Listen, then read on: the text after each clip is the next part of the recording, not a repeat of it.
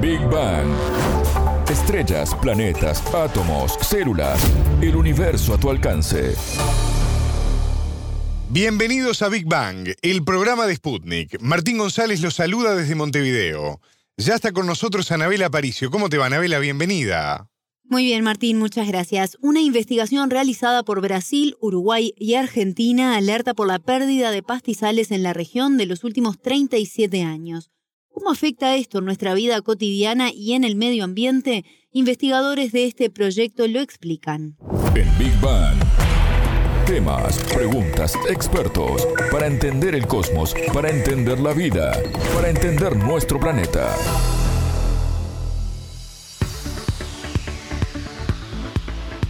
Por primera vez se realizó un mapeo de los pastizales del Río de la Plata, relevando información desde 1985 hasta el año 2021. Y los resultados son preocupantes, Anabela. Sí, Martín, el avance de la actividad agropecuaria y la deforestación son algunos de los factores que han afectado el suelo en Argentina, Uruguay y Brasil. Y lo novedoso de este estudio es que se enfoca en algo poco estudiado, los pastizales, Hablamos con el biólogo brasilero Eduardo Vélez, uno de los 33 investigadores de los tres países que participaron de este trabajo, y él nos explicó cómo nace este proyecto cuyo origen está en Brasil. La iniciativa Mapiomas empezó en el año 2015 a partir de una necesidad que había acá en Brasil de un otro proyecto que buscaba estimar de manera más acurada, más precisa, las emisiones de gases de efecto invernadero. Una de las causas principales en muchas regiones del mundo son las transformaciones del paisaje, los cambios de uso del suelo, la conversión de las áreas naturales en áreas antrópicas y para tener dados cantitativos sobre este fenómeno, hay la necesidad de tener mapas, mapas anuales que expliquen cómo son estos cambios, de qué clase para cuál. Entonces, a partir de una reunión que agregó especialistas de las distintas regiones de Brasil, Brasil es un país muy grande, tiene contextos ambientales muy particulares, a los cuales denominamos acá los biomas brasileros. Entonces eh, se estructuró a partir de este año una red de colaboradores, de grupos que ya hacían mapas, ya elaboraban mapas con distintas metodologías a partir de datos satelitales, para iniciar un trabajo que sigue y que se ha expandido de generar mapas de cobertura de la Tierra con el mapeo de todo lo que son las clases naturales, los bosques, los pastizales, los humedales, los cuerpos de agua y también todas las clases que tienen que ver con el uso antrópico de agricultura, deforestación, mineración, las áreas urbanas y otros temas. ¿Y qué es un pastizal? Para entender de lo que estamos hablando, lo consultamos a otro de los investigadores participantes de este estudio, el argentino Diego de Avelleira, investigador del Instituto Nacional de Tecnología Agropecuaria y coordinador del equipo técnico que trabajó para este proyecto desde Argentina. Nosotros tenemos una leyenda de lo que son las diferentes clases del mapa. Tiene nueve diez clases dependiendo del país y la versión y una de ellas es pastizal, por ejemplo, otra es bosque, bosque abierto, bosque cerrado, agricultura, eh, tierras agropecuarias, por ejemplo. Pero más allá de estas clases que son cosas diferentes que se pueden ver en el mapa, es importante la definición que uno haga de esa clase para generar el mapa, que es lo que nosotros llamamos leyenda. Entonces definimos y acordamos entre los que participamos del mapa a qué llamamos pastizal. Entonces, para este mapa que estamos trabajando nosotros de Map Biomas, bueno, pastizal acordamos que era toda aquella, bueno, coberturas, ¿no? vegetales, eh, herbáceas, tiene que ser, donde hay predominio de especies nativas. Y a su vez, que para perdurar en el tiempo no requiere intervención humana. Al hacer un mapa tan detallado, que bueno, hacemos una escala de 30 metros, uno puede ver mucho detalle, uno puede incluso llegar a redefinir estas regiones y las ecoregiones a partir del mapa, por ejemplo, a ver, bueno, dónde está ubicado realmente eh, eh, dónde empieza el bosque, eh, dónde empiezan las leñosas, el espinal, por ejemplo. donde empieza uno puede ver en el mapa y decir, bueno, este, este límite que fue definido por ahí hace 30, 40 años, cuando no había tanta información, tanto detalle, seguramente con mucho criterio, pero bueno, esto se puede redefinir y mover un poco más allá según el mapa que estamos haciendo con bastante detalle y que, bueno, que además tiene muchos años, ¿no? Mucha historia de años. Estamos generándolo a partir del 85, a partir de ahora. De Avelleira también nos explicó qué rol cumplen estos pastizales para nuestra vida cotidiana y el medio ambiente. Los pastizales lo que tienen es una gran biodiversidad. Eh, vegetal, por un lado, a comparación con sistemas eh, agrícolas o ganaderos con pasturas, por ejemplo, donde hay muy pocas especies. Entonces son sistemas mucho más simples, muchas veces más productivos, producen más biomasa, o sea, biomasa vegetal y después animal, pero son mucho más simples y hay muchas menos especies, hay mucha menos biodiversidad vegetal. Eso también genera que haya menos diversidad animal, incluso bueno, de insectos también. Entonces, si hay solamente agricultura, solamente un cultivo, predominio un cultivo, se van perdiendo, incluso, no sé, abejas o mucho, mucho de la flora y, la, y eso genera de la fauna también original y eso puede generar cambios en los ecosistemas, ¿no? Bastante importantes. ¿Cómo lograron recabar la información para llegar a estos datos sobre los cambios en el suelo y la pérdida de pastizales, Anabela? Se trabajó con imágenes satelitales y la colaboración, obviamente, entre los investigadores de los tres países intercambiaron los datos que iban obteniendo y así se fue generando un mapa por año. El investigador uruguayo Federico Gallego docente del Instituto de Ecología y Ciencias Ambientales de la Facultad de Ciencias de Uruguay, nos explicó qué áreas de los tres países comprende el bioma Pampa y cómo se organizó la información obtenida en el proceso de investigación. El bioma Pampa, o también llamado pastizales del Río de la Plata, o la región de los pastizales del Río de la Plata, es una región que cubre cerca de 70 millones de hectáreas, es una región de pastizales, es la más importante de Sudamérica y una de las más importantes del mundo. Digamos, los límites serían el centro-este de Argentina, eh, el sur de, de Brasil y la totalidad del territorio uruguayo. Profundicemos, Anabel, ahora en los resultados en cada país. Contanos con qué se encontró cada equipo. Bueno, comenzamos por Brasil. Vélez nos comentó que entre 1985 y 2021 se perdieron 3,4 millones de hectáreas de pastizales, esto, para tener una idea, representa el 29% de toda la pampa en el sur del país y el área equivale a 70 veces el municipio de Porto Alegre, según este estudio. Tradicionalmente, las áreas naturales son mapeadas, especialmente en Brasil, con un sesgo hacia los bosques, como si los bosques fueran la única cobertura natural, ¿no? Y bueno, sabemos que Brasil que es un país que tiene mucho bosque, pero también tiene otras cubiertas de vegetación. Entonces eh, empezamos a dar ponerle mucha energía a hacer buenos mapas de pastizales y de humedales, por ejemplo, ¿no? que son eh, cubiertas no forestales.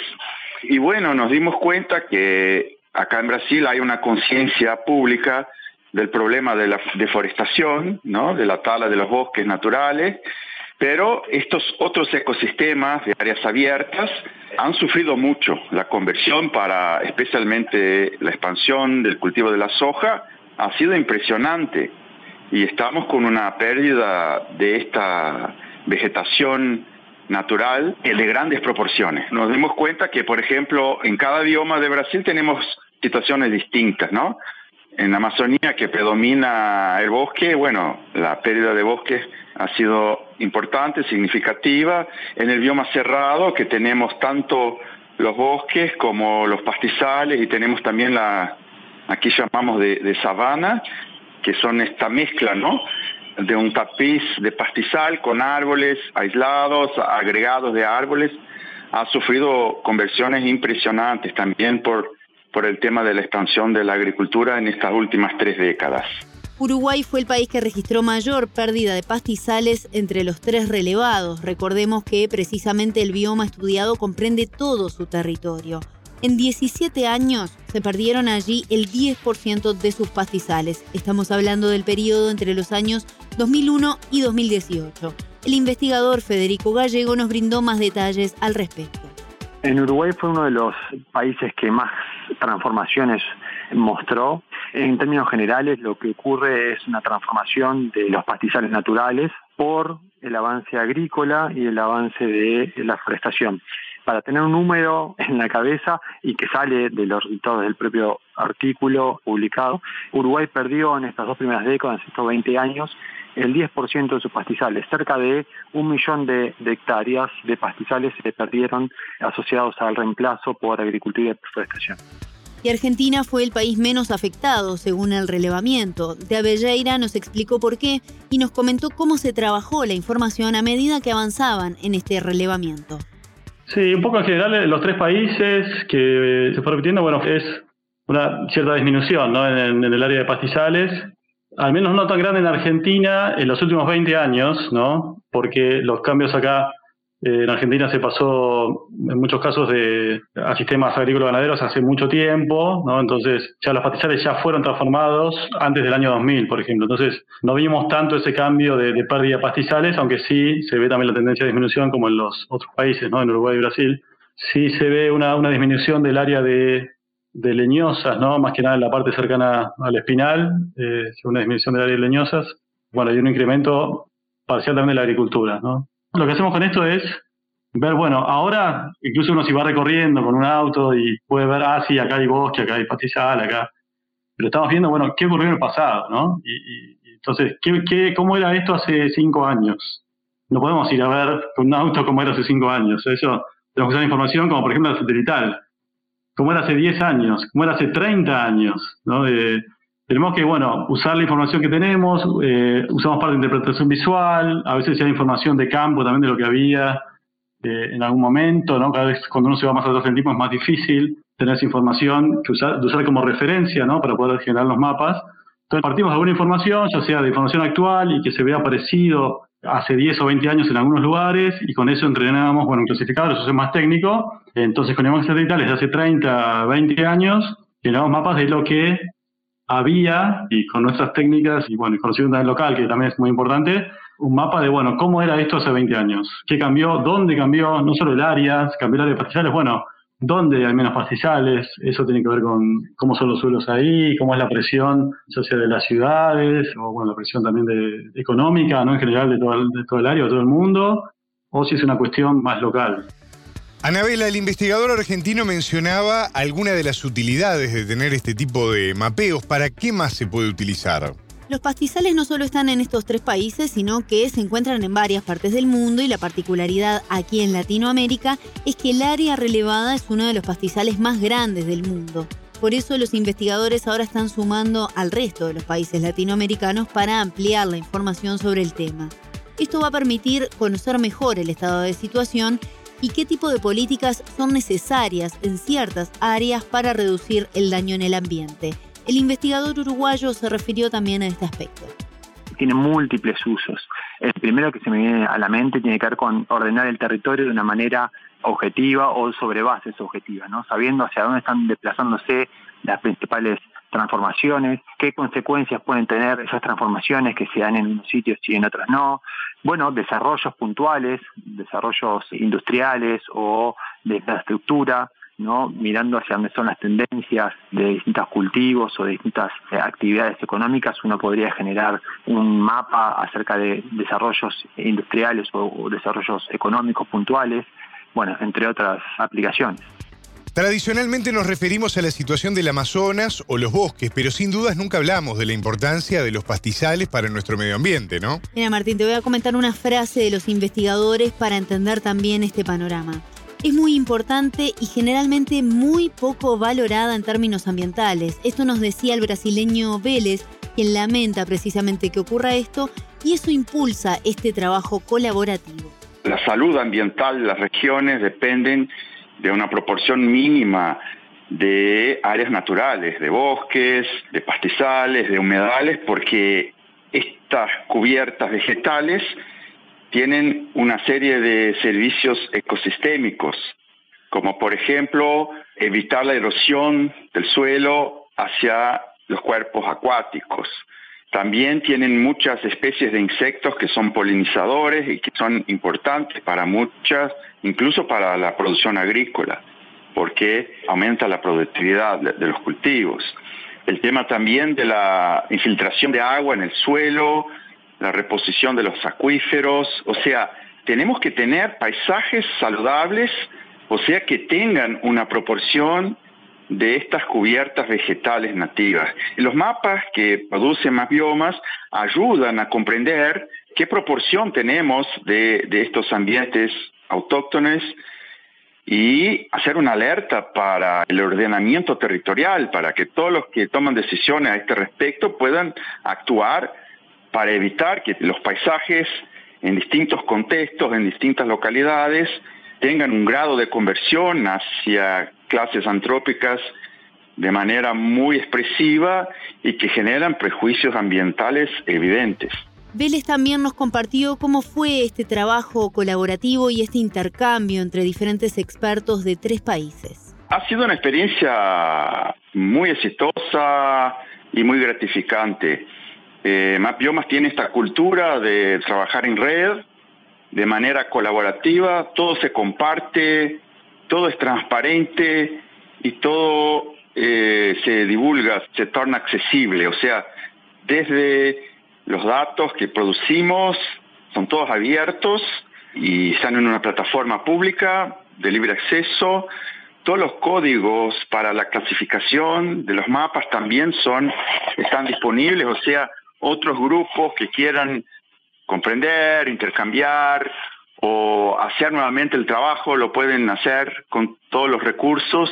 Y creo que esta es la, llave del, del suceso de esta iniciativa, ¿no?